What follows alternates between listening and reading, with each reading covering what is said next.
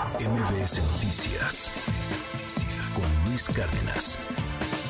Tengo en la línea a la tía de Galileo Almanza, una de las víctimas en esta tragedia. Ella es eh, Angie Almanza. Señora, le aprecio mucho que me tome la comunicación, más en este momento tan complicado. Cuénteme un poco qué, qué se está viviendo, qué, qué pasa, cómo, cómo están en estos, en estos momentos tan difíciles, señora. Buen día. Hola, buenos días. Sí, efectivamente soy soy tía de Gali, eh, pero pues digamos que que de vida eh, tía de algunos otros, eh, de este pequeñito Héctor Almaraz, pequeñito porque era de 16 años. Ahorita realmente, literalmente digamos que el pueblo está de cierto de cierta manera quieto con mucha inseguridad, con mucho temor, eh, dolidos. Ayer era impresionante, nosotros eh, junto con un, un grupo de, de otras señoras que pertenecemos a un colectivo, llevamos cena a, y cobijitas al, al hospital desde que pasó esto, porque pues hay mucha familia y los chicos que están por ahí heridos. Mm, pasamos por diferentes puntos en muchas colonias había un chico que estaba siendo velado. Entonces es un ambiente triste, un ambiente de angustia, un ambiente de, de incredulidad de los hechos y también otra parte de enojo, de reclamo, de molestia. Son muchos sentimientos los que se están viviendo ahora y se vienen fechas muy fuertes donde nos dejaron... Qué fuerte. Sí, nos dejaron simplemente sin alguien. Sin sin sus seres amados en estas fechas además. Dígame algo, ¿cuánto tiempo llevan viviendo ahí en Salvatierra, en, en esta zona, en Guanajuato? Toda una vida. Somos familias que aquí está nuestra, nuestra raíz mayor y aquí crecimos. ¿Cómo era Salvatierra hace tiempo? Porque yo tengo el, gusto de conocerlo. Eh, hace mucho tiempo yo viví en Querétaro, no está tan lejos. Y, y bueno, recuerdo, pues, pues es un pueblo pintoresco, ¿no? O sea, algo muy tranquilo y, y de pronto que empiecen a pasar estas cosas. Déjeme preguntárselo, hoy, hoy está con la herida abierta, pero ¿en qué momento empezó a torcerse esto? ¿En qué momento empezó a, a dejar de ser lo seguro, lo tranquilo que era? yo recuerdo hace algunos años, las abuelitas salían a barrer sus calles y se ponían a platicar con la vecina en las tardes se ponían las señoras afuera de su casa a tejer.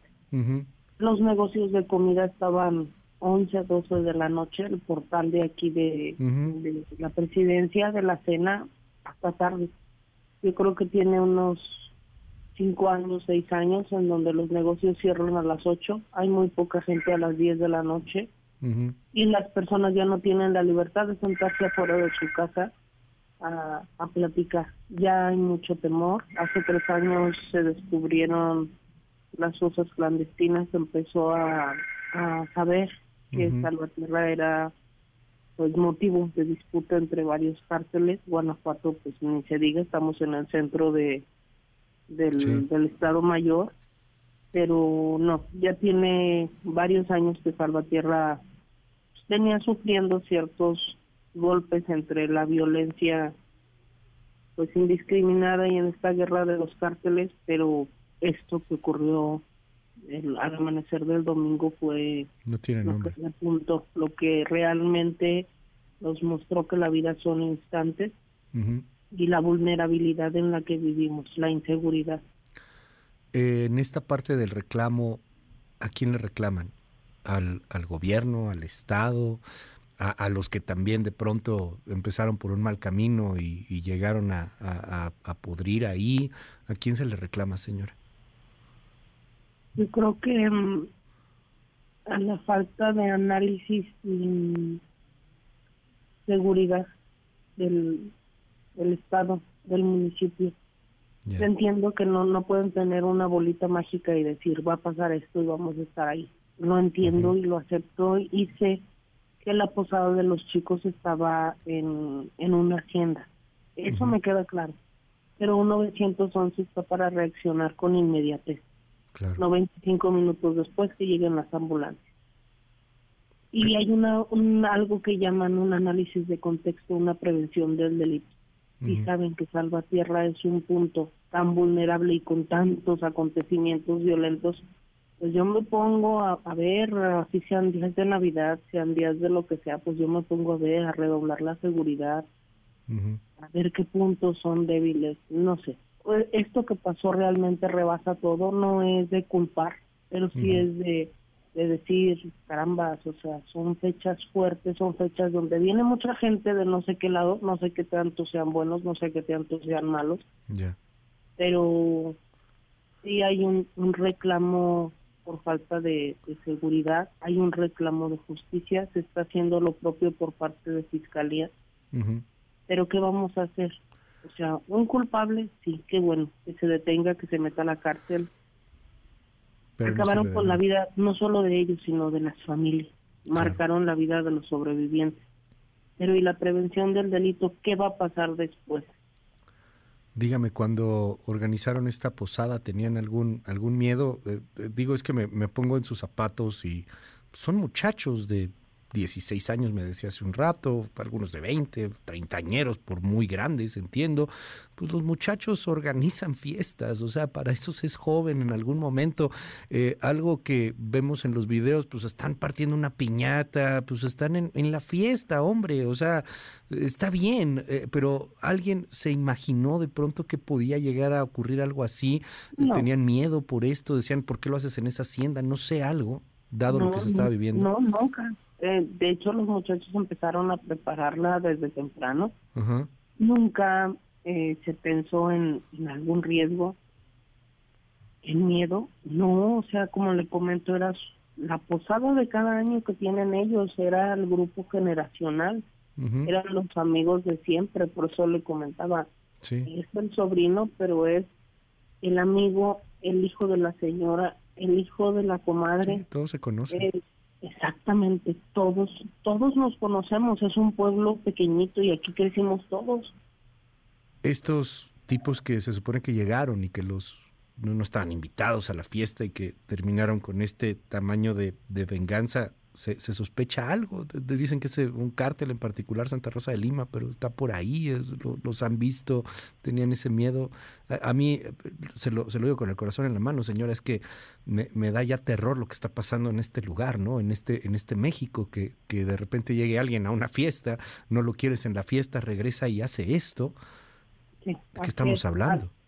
Algo tan sencillo y no regresa y les reclama y se agarran a golpes como antes se hacía, o sea, vamos a arreglar esto a golpes y punto, o sea, regresaron y lo hicieron pues alevosamente con unas armas letales y fue disparar a los a los chavos, al grupo musical, a todo el mundo, ahora sí literalmente a cuanto se moviera, eso te habla de resentimiento social, de amargura y de venganza, de que ya no eres un ser humano, de que literalmente quieres acabar con la vida de todos. Dígame, ¿cómo están los, los muchachos heridos? Eh, hay dos que están muy delicados, eh, eran unas balas letales. Sí. dieron en puntos claves, ya fueron eh, operados, pero están en la recuperación entre ver cómo va a ser su vida después los que están en el hospital están estables, eh, han sido intervenidos eh, porque la bala pegó en algún huesito. Pero yo mi preocupación es eh, los que ya fallecieron ya están con Dios y de esa manera brutal les garantiza pues llegar a la luz y estar bien. Pero los que sobrevivieron son chamacos de 18, 30 años que hayan vivido esto, que se hayan tenido que cuidar entre ellos, se hayan tenido que apoyarse a llegar al hospital, es algo que, que va a cambiar sus vidas. ¿Cómo fue eso de que se apoyaron para llegar al hospital? Porque viene, viene esta metralla y, y de ahí no llegaron ambulancias, no llegó la, no llegó la policía, no llegó nadie.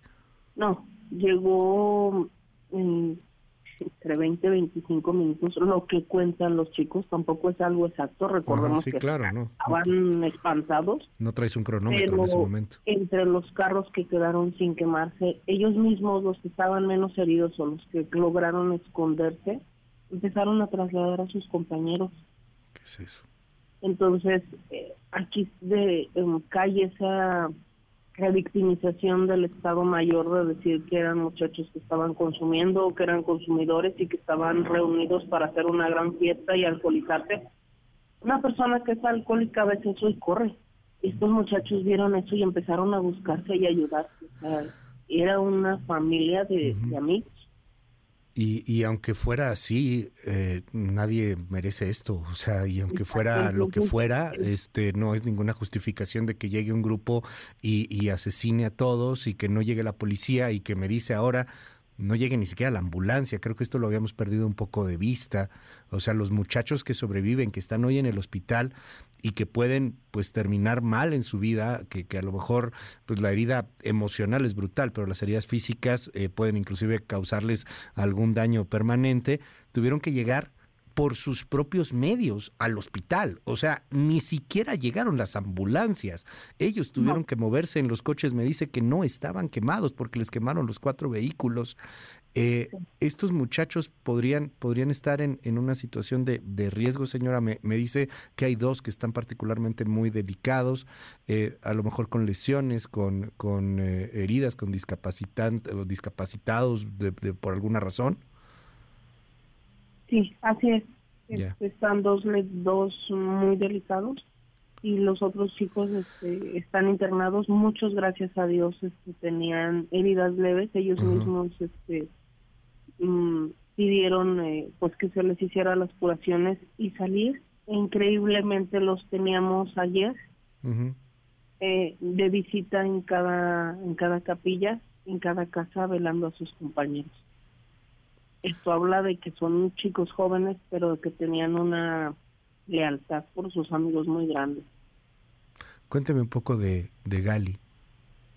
¿Qué hacía?